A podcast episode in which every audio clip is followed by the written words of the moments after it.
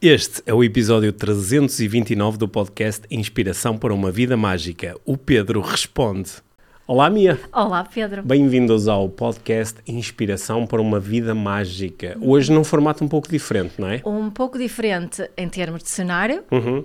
e também porque eu hoje vou-te entrevistar a ti. Vou-. Uhum. Vou-te fazer as perguntas que as pessoas me fazem sobre o teu trabalho. Ok. Porque há muita gente que me pergunta coisas sobre o teu trabalho. Portanto, eu fiz aqui Hum. uma lista da- das perguntas mais comuns, mais frequentes e gostava de fazer essas perguntas hoje. Ok. E essas perguntas, claro, que andam, andam à volta do desenvolvimento pessoal, do coaching, da neuroestratégia, das, das definições e das diferentes, Hum. dif- diferenças das, das, das coisas, e um, do teu modelo laser. Hum. E, e, um, Fiquei bem descansado agora. Quando me disseste que, ias, que me ias fazer as perguntas que as pessoas normalmente fazem sobre mim, ok? por uns momentos pensei que iam ser perguntas assim altamente Não, pessoais. é sobre o teu trabalho. É sobre o meu trabalho. Ok, estou muito Sim. mais relaxado. Às vezes também me fazem Sim. perguntas sobre ti. Sim, Mas isso é outro episódio. Isso, isso é outro episódio, ok. Portanto, Yeah. hoje vamos focar aqui no meu trabalho. Sim, Gosto claro, disso. porque eu, claro que quando as pessoas me fazem perguntas sobre o teu trabalho, eu respondo. Sim. Agora não respondo tão bem como tu, certamente. Vamos ver? Vamos ver? Vamos ver. ok. Pronto. Então aí vamos. São muitas perguntas? São algumas. São algumas, ok. Então aí vamos nós.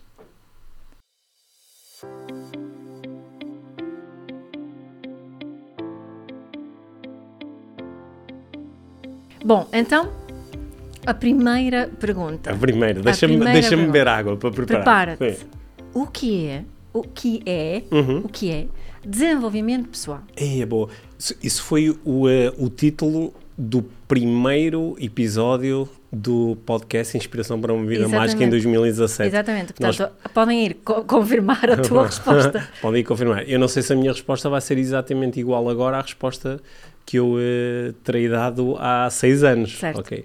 Mas eh, a minha definição de desenvolvimento pessoal. Desenvolvimento pessoal acontece quando nós expandimos ou melhoramos uma determinada competência. Pode ser eh, melhorei a minha capacidade de falar inglês, eh, pode ser eh, aprendi a fazer tricô, pode ser aprendi a lidar melhor com as minhas emoções. Quando nós falamos de desenvolvimento pessoal, assim, de uma forma bem ampla, qualquer, o desenvolvimento de qualquer competência pode ser considerado desenvolvimento pessoal. certo. Quando falamos de desenvolvimento pessoal de uma forma um bocadinho mais estrita, concentramos-nos normalmente nas competências que estão relacionadas com o lidar melhor com a experiência humana. O lidar melhor com os pensamentos, com as emoções, com os comportamentos, o- a aprendizagem de eh, comportamentos que nos permitem gerar melhores resultados, melhores relações. Mas assim, eu, eu gosto de olhar para o desenvolvimento pessoal na primeira forma, na forma bem ampla, porque eh, n- no fundo nós quando eh, estamos a fazer uma determinada coisa, essa coisa pode conter uma aprendizagem, pode conter uma melhoria das nossas competências. Nós podemos chegar ao final de uma conversa, de uma prática, de um momento e fazendo uma investi- investigação interna podemos considerar que eu estou melhor equipado para no futuro lidar com determinado tipo de situações. Logo, aconteceu o desenvolvimento pessoal meu. E é dessa forma que eu gosto de olhar para o desenvolvimento pessoal. Uma coisa que vezes penso, que se entrarmos assim numa livraria, Uhum. hum, a secção dos livros de desenvolvimento pessoal normalmente chama-se, uh, é a secção da autoajuda. Autoajuda, ou às vezes até de espiritualidade. Espiritualidade. Sim. Mas como é que diferencias isso? Desenvolvimento pessoal, autoajuda, espiritualidade? Consegues Eu, eu não, esclarecer isso um bocadinho? eu não sei se há realmente uma necessidade de diferenciar essas coisas, não é? Uhum. No- Nós, em, em determinados aspectos da experiência humana, acho que te- temos esta necessidade de criar caixas, Uhum. de dividir as coisas, para, ah, para podermos ah, melhorar a nossa comunicação.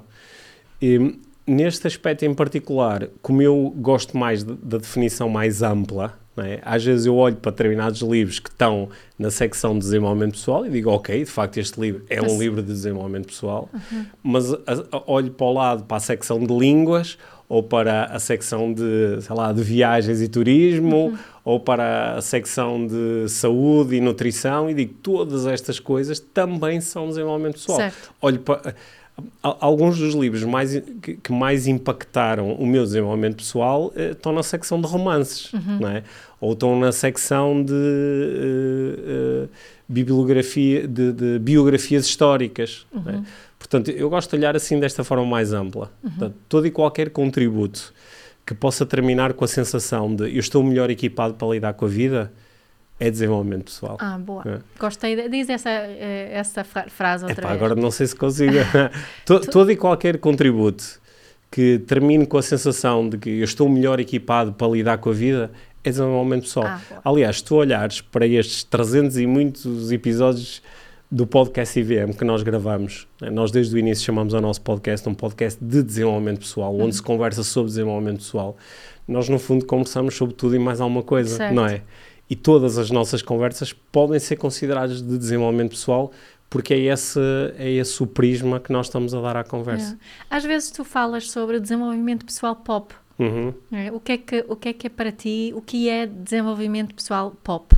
É, o, o, o desenvolvimento pessoal pop é, é um desenvolvimento pessoal muito superficial, onde eu agarro numa ideia uh, e, e transmito-a sob a forma de clichê, é? ou seja, repito até à exaustão, mas sem examinar realmente a ideia.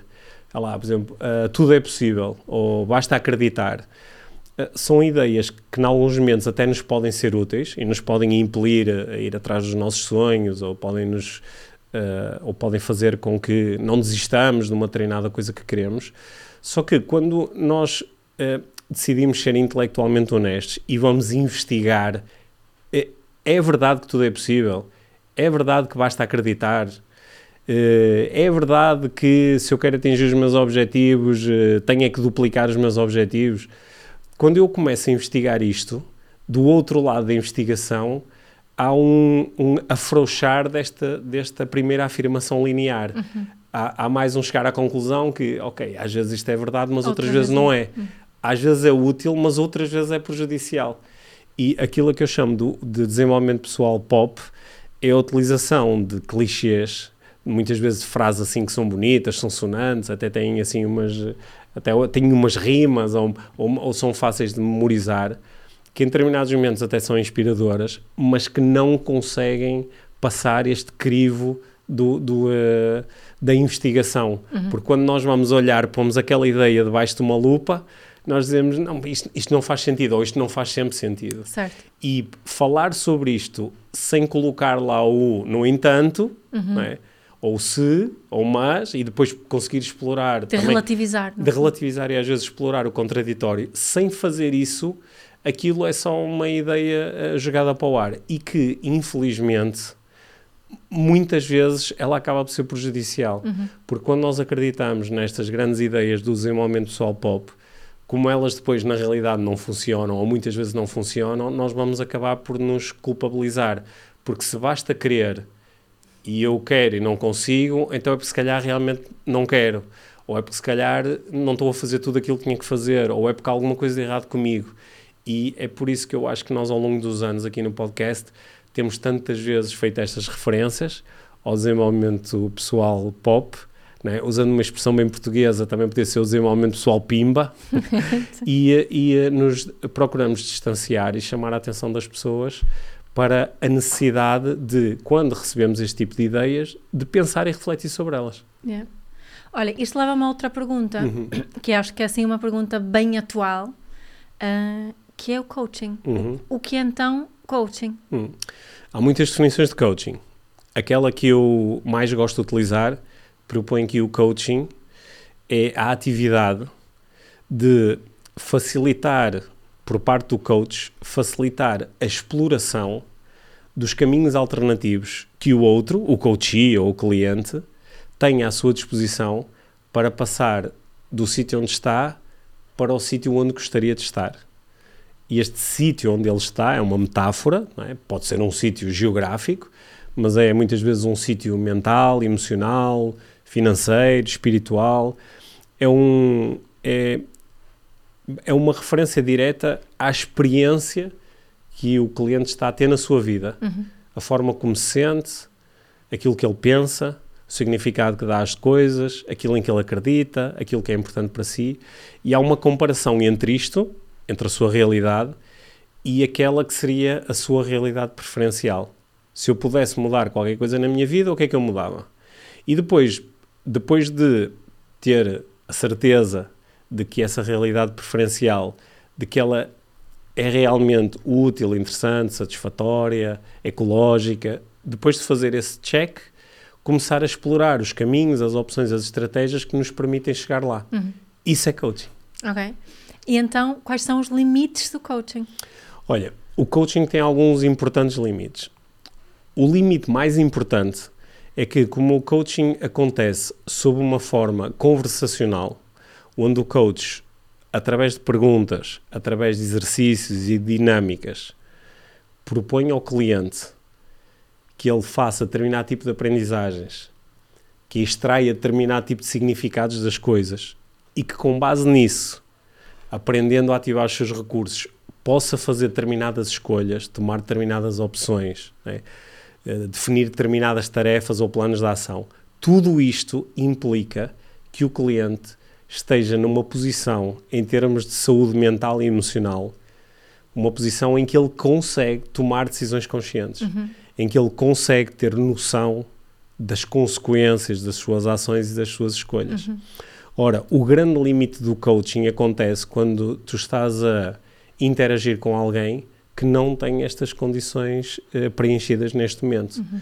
Ou porque está a lidar com uma perturbação do foro psiquiátrico, ou porque neste momento, por exemplo, está intoxicada, uhum. a pessoa bebeu álcool, tomou uma droga que neste momento impede de estar uh, consciente, de ter clareza, tomar determinado tipo de uhum. decisões, uhum. ou a pessoa experienciou na sua vida determinado tipo de traumas que, que a impedem de lidar com a informação agora de forma clara, saudável, leve. Uhum. Né? Ou, ou a pessoa não tem ainda idade para este tipo de conversas. É por isso que eu sou fico assim muito de pé atrás quando as pessoas a dizer que fazem sessões de coaching com crianças. Uhum. Embora seja possível utilizar uh, princípios do coaching na interação com crianças, fazer uma sessão de coaching com crianças parece-me ir um bocadinho longe demais, porque a criança uhum. é, é, é, preciso ter uh, muita calma e muito cuidado a fazer isto. E eu nem lhe chamaria de sessão de coaching. Uhum. Mas esse, esse é o grande limite. Né? E, aliás, é esse limite que explica porque é que determinado tipo de clientes, mais do que beneficiarem de uma sessão de coaching, podem é beneficiar do apoio de um psicoterapeuta ou de um psicólogo ou até de um psiquiatra.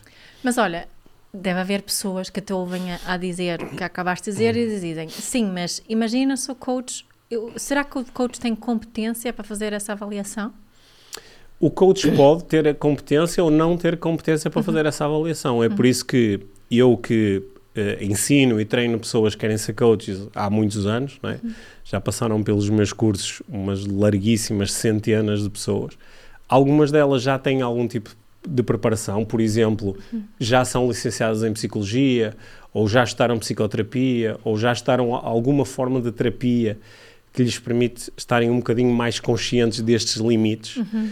Mas, independentemente de terem ou não este treino antecipado, o meu estímulo é sempre muito forte a que, para além das técnicas de coaching que estás a aprender, é muito importante tu desenvolveres aqui a tua capacidade de, em interação com o outro, perceber se o outro está dentro destes limites, uhum. dentro dos quais o, o, coaching é possível e é eficiente. Uhum. E, claro que é, é muito difícil tu um, uh, teres um, um papel, um diploma que te diz esta pessoa é capaz de fazer isto, certo. não é? Até porque algumas... Em qualquer profissão, na Em realidade. qualquer profissão, não é? E eu sei que isto é até uma afirmação um bocadinho dura de fazer e pode até ser polémica, mas, por exemplo, muitos, muitas pessoas que estudaram psicologia, eh, elas na prática não demonstram a capacidade de fazer isto. Uhum nem, às vezes até têm imensa dificuldade em conduzir uma ação de coaching, têm imensa dificuldade em conectar com o outro, em estabelecer empatia, em fazer perguntas, certo. em ser curiosos, em serem abertos. É. Há outras pessoas que estudaram psicologia que são incríveis a fazer isto. Uhum. Têm uma capacidade muito expandida e muito aumentada e diz, ok, esta pessoa, além de tudo que está a aprender sobre coaching, como tem este, já, já, tem, já traz consigo estas ferramentas todas e estes uh, frames da psicologia, consegue levar isto para outro nível. Ótimo. Uhum. Há outras pessoas que, sem terem um treino formal, têm uma grande habilidade para compreender o outro, Uhum. têm uma grande habilidade para conectar. Eh, portanto, é difícil colocar isto num, num diploma, num papel. Uhum. O, eh, o nosso grande diploma é aquilo que nós, na realidade, conseguimos fazer quando estamos em interação com o outro. E claro que isto às vezes é, é difícil de, de estimular, e sobretudo quando alguém não tem estas competências, nem sempre é fácil mostrar-lhe o que é que será ter estas competências desenvolvidas. E, portanto, isto é um território altamente subjetivo e por isso é que também às vezes é assim um bocadinho pantanoso, não é? Surgem muitas dúvidas e da- da minha parte eu procuro fazer o, o melhor que posso para incentivar e estimular as pessoas a estudarem, estudarem, estudarem e olharem para o seu desenvolvimento enquanto coaches como um processo eh, contínuo, que provavelmente nunca vai terminar. Uhum. Isso é uma coisa que noto muito com pessoas que as, as pessoas que eu conheço que estudam coaching que estudaram coaching continuam a estudar Uhum. não é? há assim um, um, um- um drive muito muito forte de continuar a, a estudar hum, o comportamento humano e, e técnicas e formas e teorias e Sim, por até aí porque fora. com quanto mais pessoas tu interages enquanto coach, mais a tua curiosidade fica desperta para novas facetas do comportamento humano que, que tu ainda não conhecias muito bem, não é? Uhum. O coach, por definição, ele não precisa ter eh, expertise ou conhecimento nas áreas em particular que os seus clientes querem desenvolver. Não é? Por exemplo, eh, eu sou economista, tenho algum conhecimento na área de finanças, eh, sou empreendedor há muitos anos, tenho algum conhecimento na área do empreendedorismo, eh, eh, pratiquei desporto durante muitos anos, tenho algum conhecimento na área do desporto. Quer dizer, quando eu estou a. Sou pai de três adolescentes, portanto tenho algum conhecimento na área da parentalidade. Quando eu estou a trabalhar com clientes que querem alcançar objetivos ou explorar contextos como este, em que eu tenho algum conhecimento, às vezes até tenho que me restringir um pouco para não impor as minhas ideias ou conceitos em relação a isso. certo Às vezes trabalho com clientes que hum, exploram contextos que eu desconheço de todo. Eu não necessito de conhecer esses contextos para ser um bom coach. Certo. Aliás, às vezes até é mais fácil não conhecer. Mas claro que a minha curiosidade depois fica ativada Claro. e tipicamente vou ler, vou estudar, vou aprender mais sobre isso. Ok, então, mas qual é a diferença então entre coaching e mentoring, que é outra palavra que se utiliza muito, aliás, eu acho que cada vez mais, Cada não é? vez mais, sim. Um, o que é que é um coach e o que é que é um mentor? O que é coaching e o que é mentoring? Olha, no, no processo de coaching, portanto, eu, ah, o, o coach está interessado em facilitar um processo através do qual o seu cliente explora caminhos, opções, escolhas. Hum, o mentor, ele ah, está a trabalhar com o cliente numa área em que ele tem conhecimento. Eu só posso ser mentor em áreas onde eu tenho conhecimento e experiência. Eu não posso ah, ser mentor numa área que eu não desconheço, que eu, que eu não Que- conheço. Certo. Portanto, quando eu estou a trabalhar como mentor, a minha experiência e o meu conhecimento são muito importantes. E eu também passo a partilhar com o cliente uma vontade muito forte de que o meu cliente atinja determinados resultados, de preferência resultados de excelência, dentro das áreas em que nós estamos a trabalhar. E como mentor, se eu for o teu mentor numa treinada área, imagina que tu eh, queres lançar um podcast e sabes que eu eh, tenho, em conjunto com a Mia, um podcast desde 2017. E vens ter comigo e diz, ó Pedro, tu que tens conhecimento e experiência a fazer um podcast, não é? Podes-me ajudar? E eu, sim, eu posso ser o teu mentor. Então, como teu, me- como teu mentor, eu vou muitas vezes dar-te dicas. Ó, Mia, olha, faz assim. Olha, de acordo com a minha experiência, é melhor isto por aqui. Olha, nesta situação não faças isso, faz antes aquilo. Como coach, eu não vou fazer nenhuma destas afirmações. Como coach, eu vou, sobretudo, fazer perguntas e, através das minhas perguntas, vou procurar que tu melhores a tua capacidade de tomada de decisão. Mas eh, são, são duas atividades muito diferentes. Às vezes há uns modelos híbridos em que nós somos meio coaches, meio mentores, e, só que é, é importante é que o nosso cliente tenha uma noção clara do que é que ele vai obter de nós. Porque às vezes o cliente quer um mentor, quer alguém que lhe diga: Olha, é assim que se faz, vai por aqui, e procura um coach. não é? E depois, claro, que vai haver aqui um desalinhamento de expectativas. Outras vezes o contrário, ele quer um coach que o ajude a explorar e aparece-lhe um mentor que lhe diz: Faz isto, aquilo e aquilo outro.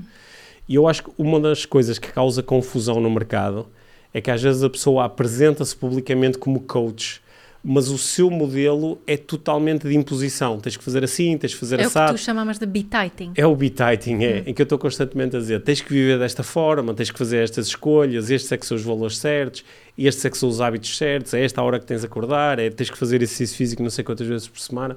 Ora, um coach nunca vai fazer este tipo de afirmações. Um coach vai fazer, vai, vai lançar questões e, é- e mesmo quando faz uma afirmação é para logo a seguir dizer o que é que tu achas sobre isto, o que é que isto te fez pensar, como é que te relacionas com isto. É. Ok, boa.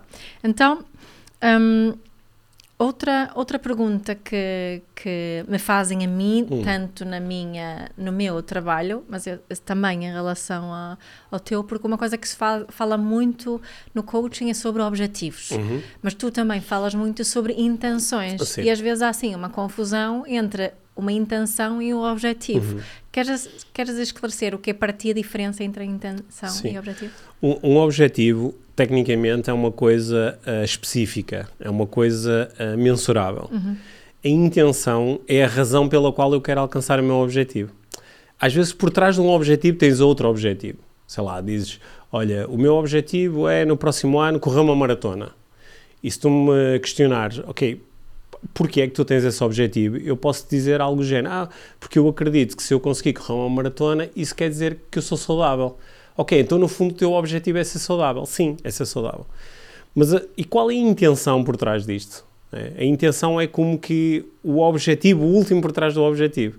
Quer dizer que a intenção tende a ser uma coisa abstrata. Por exemplo, eu posso dizer que o meu objetivo é ganhar 10 mil euros por mês. A intenção por trás deste objetivo é sentir-me seguro ou contribuir para o bem-estar da minha família. Normalmente o que tu percebes é que quando tu isolas a intenção que está por trás do objetivo, descobres que há muitos objetivos que podem permitir alcançar aquela intenção.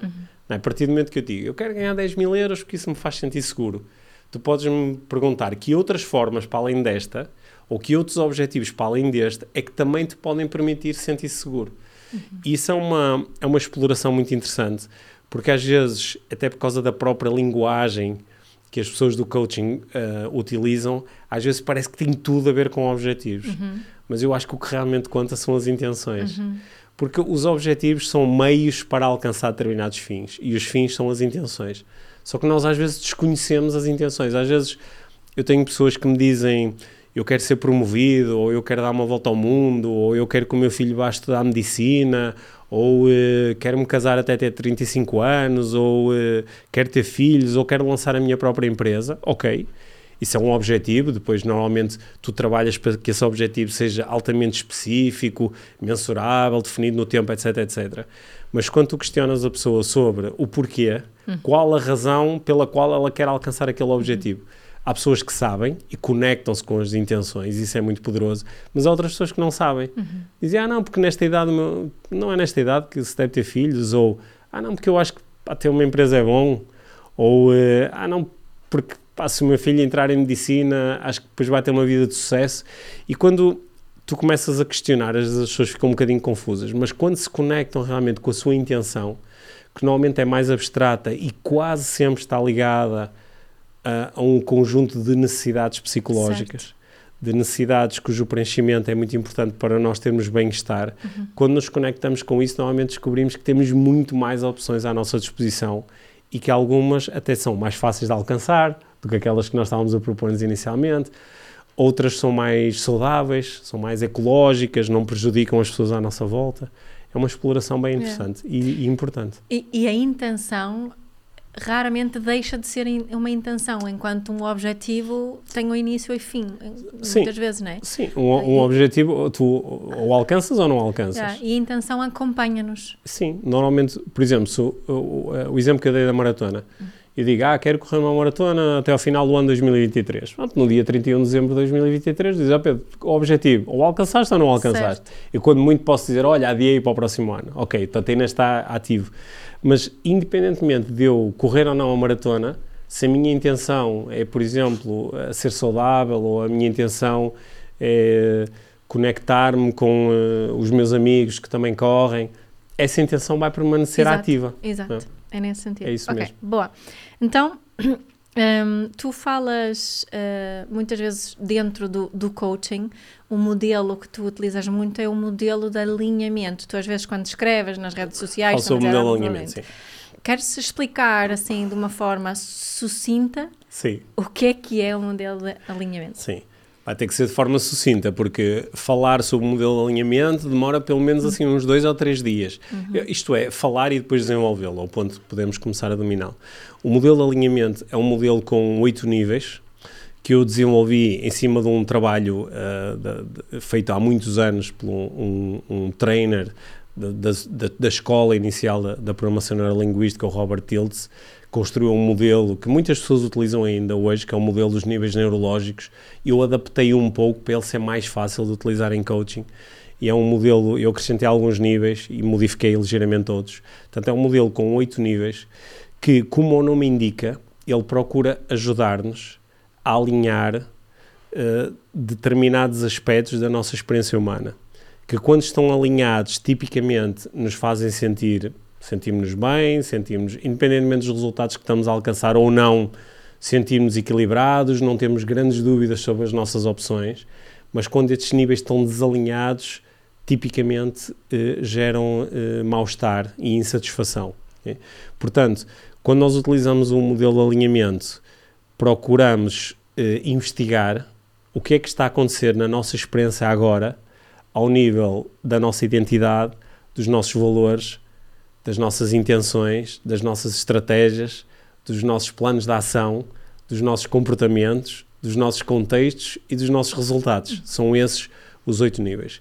Compreender um modelo implica aqui um conjunto de definições, aprender exatamente o que é cada um destes oito níveis quer dizer e como é que nós podemos verificar qual é a informação que, que é acolhida por cada um dos níveis e depois saber o que fazer do ponto de vista de coaching para promover alinhamento quando ele não existe. Este é um modelo que eu normalmente ensino dentro da certificação em coaching. Quando as pessoas aprendem este modelo, normalmente ficam muito entusiasmadas porque percebem que algumas situações na sua vida que eram difíceis de gerir e de compreender, porque é que eu estou eternamente insatisfeito, porque é que isto corre sempre mal, porque é que acabo sempre a me chatear, porque é que os meus relacionamentos nunca vão para a frente. Quando começam a lidar com a informação que é libertada por este modelo, começam a perceber que há aqui escolhas que realmente eu posso fazer e ajustamentos que eu posso fazer para me sentir mais uhum. alinhado na minha vida. Okay? Sou um fã desse modelo. Pois é, eu queria dizer, eu gosto muito desse modelo também. Olha, e outro modelo barra hum. método hum. Desenvolvido por ti é o modelo e o método laser. Sim. Queres também, de uma forma sucinta, uhum.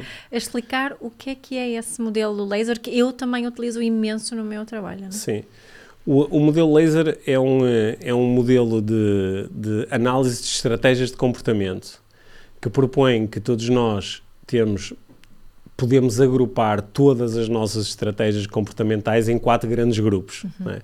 Que eu dividi de uma treinada forma, usando um par de metaprogramas da programação neurolinguística, atribuo-lhes umas cores para ser mais fácil memorizar, laranja, vermelho, azul e verde, e desde 2008, 2009, que foi quando o, o, o, modelo surgiu pela primeira vez, que eu tenho aqui com o grande contributo, não só da equipa da Life Training, como de todas as pessoas que ao longo dos anos se têm tornado trainers oficiais deste modelo, tenho andado sucessivamente a implementar um modelo em todo tipo de contextos, todo tipo de indústrias, todo tipo de situações, para procurar aprimorar o conhecimento sobre o próprio modelo. Uhum. Mas aquilo que nós pretendemos com este modelo é, através daquilo que é observável, que é aquilo que as pessoas fazem, aquilo que elas dizem e a forma como dizem, poder especular da forma mais informada que pudermos sobre aquilo que as pessoas estarão a pensar, a sentir, uh, as escolhas que estão a fazer, a forma como ocupam o seu tempo, a forma como gerem as suas relações e com base nessas especulações depois podermos fazer propostas de desenvolvimento pessoal a nós e aos outros. Uhum. É. Boa. É um, é um modelo mesmo muito útil para utilizarmos como um, um filtro não real, uhum. né? Na, quando fazemos essas observações é quando nos queremos aproximar mais do, dos outros. Sim, porque uhum. muitas coisas... E também para, para nos percebermos a nós, nós próprios. Certo. Um, um, dos grandes desafios deste modelo, como outros modelos, é que ele às vezes aplica-se tão bem à realidade que nós achamos que ele existe. Exato. É? Mas um modelo é, sempre, é uma abstração, mas ele ajuda-nos, principalmente numa fase inicial, quando estamos a aprender mais sobre observação, sobre intenção, sobre flexibilidade, ele ajuda-nos a, a, saber o que observar em nós uhum. e nos outros yeah. e o que fazer com isso. Exato, isso, boa. Olha, mais uma coisa assim, mais tua, uhum.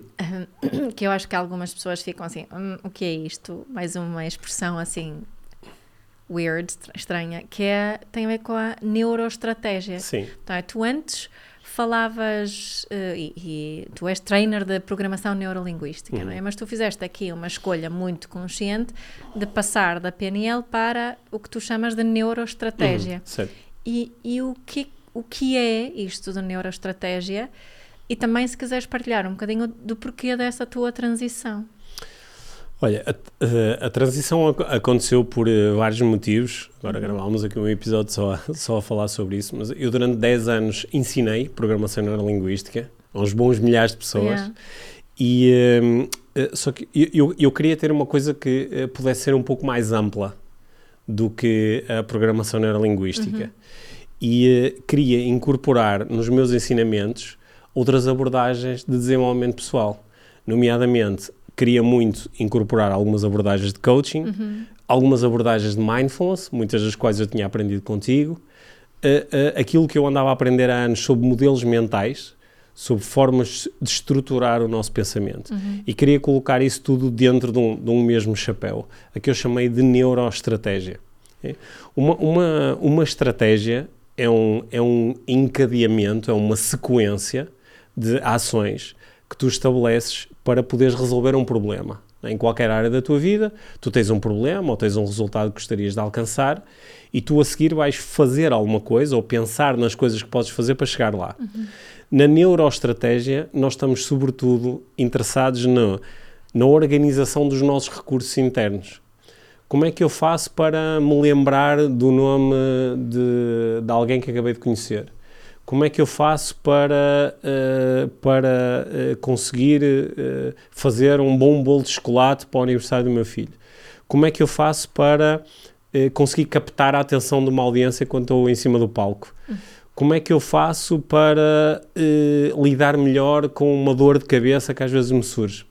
São, são, são tudo problemas, e nós agora ficávamos aqui durante horas a, a, a elencar os, os problemas habituais da experiência humana, hum. em todas as áreas, nos relacionamentos, na sexualidade, nas finanças, no trabalho.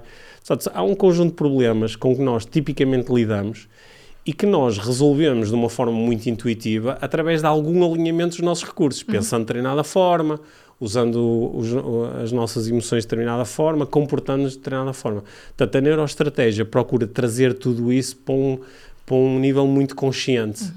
Que é de nos ajudar a perceber como é que nós já resolvemos certos problemas e como é que podemos melhorar a nossa capacidade uh, de os resolver. É muito fascinante, porque do ponto de vista da neuroestratégia, tu podes-me trazer qualquer problema e eu vou pegar nele e vou dizer, ok, que recurso é que eu tenho à minha disposição, qual é o resultado que, que quero alcançar e como é que posso organizar estes recursos para chegar lá. Uhum. E os recursos são meus.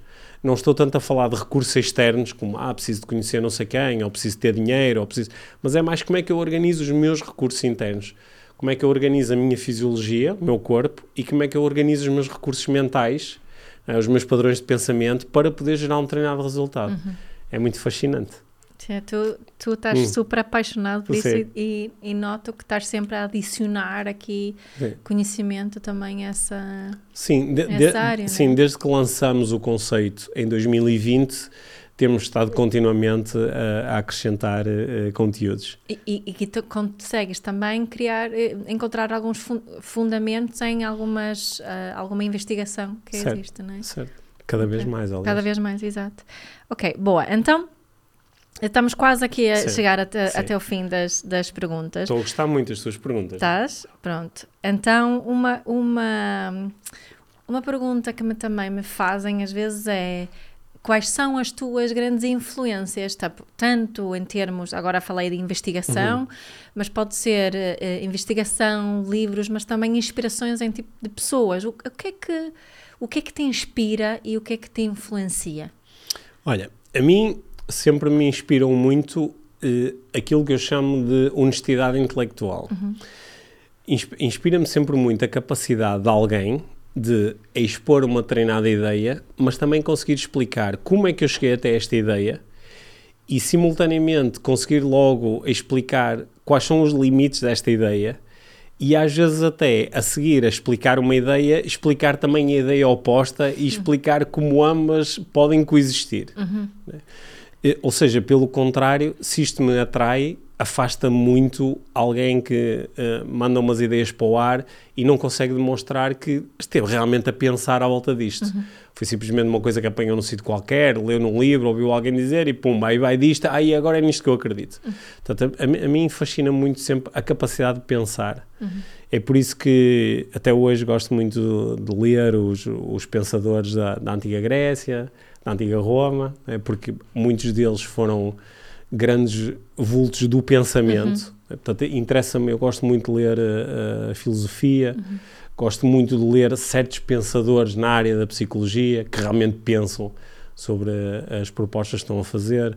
Gosto muito de ler certos pensadores na área da política e da organização social, mas o, o que, o que todos eles têm em comum é esta capacidade de uh, explicitar as suas ideias, explicitar raciocínios, mas simultaneamente não ficarem presos de tal forma às ideias que depois não aceitem o contraditório. Uhum. De alguém chegar e dizer, olha, mas isso não faz sentido porque não sei o quê. Ah, ok, não tinha pensado nisso. Uhum. Né? Portanto, isso, acho que é isso que mais me, me, fascina. Portanto, é aí que eu vou buscar as minhas influências. Quando eu estou a seguir eh, pessoas no, lá, nas redes sociais, é isso que me fascina às vezes há pessoas que inicialmente eu digo, ei, é que espetáculo, vejo um pensamento e é atrativo, ou começo a ler um livro e começo a seguir e estou todo contente, mas depois a seguir fico assim um bocado desiludido quando, quando ah, mas então, isto não faz sentido, ou porque é que esta pessoa está tão agarrada a isto e não vê a ideia contrária. E com outras pessoas é exatamente o contrário. Às vezes, inicialmente, até nem é logo assim uma paixão, só que depois começa a perceber que uh, está lá esta honestidade. Tu, tu és muito exigente com, com a. Exigente barra picuinhas. barra chato. chato. Barra chato. Sim, exato. Sim. Sim. Sim. É? E também às vezes ficas. Agora, isso é mais. É, estavas a dizer que não era para ser pessoal, mas uma coisa que noto que até, até mexe contigo é, quando outras pessoas não têm essa exigência. Que tu, essa exigência que dizem em relação a Sim. É? A informação Sim. que consomem. Sim, embora eu perceba, porque também há áreas da minha vida em que eu não sou muito exigente, uhum. não é? Eu, por exemplo, uma metáfora que para mim serve bem é, eu, eu, tenho amigos, tal como tu, por exemplo, que apreciam Tens muito... amigos? não, não, mas eh, que apreciam muito uh, comida. Sim. Ou apreciam muito uh, o ato de beber. Yeah. E, por exemplo, uh, podem ser muito exigentes com a confecção de um determinado prato, certo. quando vão ao restaurante. Ou com vinho que bebem. Ou com vinho, etc. E eu, do meu lado, que também gosto de comer e beber, mas eu não sou muito exigente no sentido em que, se, a confecção for minimamente aceitável, como o que eu tenho é fome, eu como e digo, olha, está fixe. Sei. E a pessoa do outro lado pode ficar um bocadinho dizer assim, pá, como é que é possível tu dizeres que isto está bom, não é? é? E, e às vezes isto serve-me de metáfora para outras áreas da minha vida, em que eu se calhar tendo a ser muito exigente, mas outras pessoas não são. E uhum. acho que é bom este lembrete. Nós não precisamos... Aqui entra a cena da definição do chato, não é? Porque as pessoas se calhar acham que... Sim, se calhar acham que eu sou um chato. Às é. vezes até dizem, pá, que desmancha prazeres, não é? Sim. Eu estou aqui a ver uma coisa, é fixe, estou inspirada e este tipo agora está-me aqui a dizer, mas isto não é intelectualmente honesto. Sim, exato. Sim, peço desculpa. peço desculpa e acho que vou continuar. Olha, há assim mais alguma coisa que sentes que, pá, já que temos estado a falar aqui tanto dos, dos teus temas, há assim algum, mais alguma partilha que está aí a pairar que gostavas de fazer? Hum. Eu acho, eu acho que ao, ao longo destes uh, eh, 15 anos uh, que eu levo como uh, instrutor profissional de desenvolvimento pessoal, muitas coisas foram mudando para uhum. mim fui descobrindo uh, outros meios para conectar com as pessoas, porque, não é? porque eu, tal como tu, utilizo muitas vezes o meio um para um, quando estou a fazer uma sessão de coaching, mas utilizo muitas vezes os meios, o meio um para muitos. Uhum. Quando estamos a gravar um podcast, quando estamos a escrever um livro, quando estou a fazer uma palestra em cima do palco, quando estou a dar um curso online ou presencial. Portanto, há assim muitos meios à minha disposição. e um, acho que com o, passar, com o passar dos anos fui descobrindo que há uns meios que eu prefiro em relação a outros, fui também descobrindo que coisas que funcionam num meio não funcionam necessariamente noutro. Uhum. Né? Portanto, aquilo que eu eh, também fui descobrindo ao longo do tempo é que, para além do conteúdo propriamente dito, os conteúdos de desenvolvimento pessoal que eu trabalho, eu também fui ganhando uma certa vontade, que continua a ser grande, de também partilhar coisas que eu fui descobrindo sobre como comunicar em determinados ambientes. Uhum. E é por isso que hoje em dia, por exemplo, eu gosto muito de fazer o, o, o uma, faço uma vez por ano o curso de trainer laser, uhum. onde procuro ensinar às outras pessoas a, a, a, aquilo que eu fui descobrindo sobre como comunicar em cima do palco, como estruturar um curso, como estruturar uma palestra. Portanto, isso foram coisas que eu fui descobrindo e que gosto cada vez mais de fazer. Uhum. Boa. Então, olha, obrigada uhum. por esta, estas tuas respostas tão esclarecedoras. Nós, nós já abordamos tudo, tudo que falamos aqui hoje, já, uhum. já abordamos antes, mas não de uma forma tão tão estruturada. Certo. É? Sabes o que é que fiquei com vontade de fazer? O quê? No próximo episódio fazer eu uma lista de perguntas a ti. Let's do it then. Let's do it? Yes. Ok. Olha, obrigada, Pedro. Sim, obrigado pelas tuas perguntas. Foi bom falar sobre estas coisas todas. É. Espero que tenha eu sido percebi, útil. Eu percebi. Espero que tenha sido útil para quem nos ouve. oh, obrigado.